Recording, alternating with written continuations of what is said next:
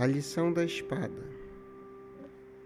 No livro Ceifa de Luz, por Francisco Cândido Xavier e pelo Espírito Emmanuel. Abre aspas. Não cuideis que vim trazer a paz à terra. Jesus. Fecha aspas. Mateus capítulo 10, versículo 34. Abre aspas. Não vim trazer a paz, mas a espada. Fecha aspas, disse-nos o Senhor. E muitos aprendizes prevalecem-se da feição literal de Sua palavra para estender a sombra e a perturbação.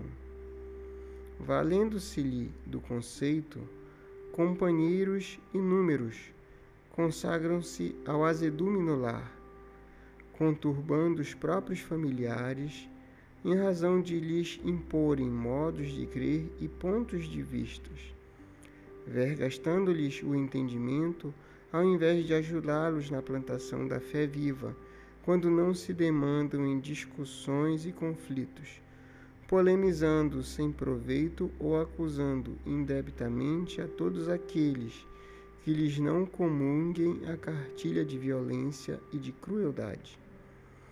O mundo, até a época do Cristo, legalizara a prepotência do ódio e da ignorância, mantendo-lhe a terrível dominação através da espada mortífera da guerra e do cativeiro, em sanguinolentas devastações. A realeza do homem era a tirania revestida de ouro, arruinando e oprimindo onde estendesse as garras destruidoras. Com Jesus, no entanto, a espada é diferente. Voltada para o seio da terra, representa a cruz em que ele mesmo prestou o testemunho supremo do sacrifício e da morte pelo bem de todos. É por isso que o seu exemplo não justifica os instintos desenfreados de quantos pretendam ferir ou guerrear em seu nome.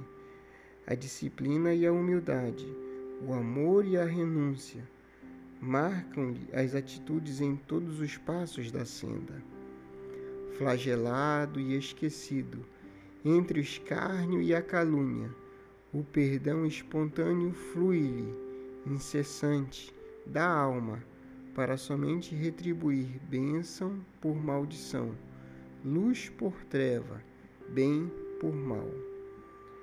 Assim, se recebeste a espada simbólica que o Mestre nos trouxe à vida, lembra-te de que a batalha instituída pela lição do Senhor permanece viva e rija dentro de nós, a fim de que, ensarilhando sobre o pretérito a espada de nossa antiga insensatez, venhamos a convertê-la na cruz redentora em que combateremos os inimigos da nossa paz, ocultos em nosso próprio eu, em forma de orgulho e intemperança, egoísmo e animalidade, consumindo-os ao preço de nossa própria consagração à felicidade dos outros, única estrada suscetível de conduzir-nos ao império definitivo da grande luz.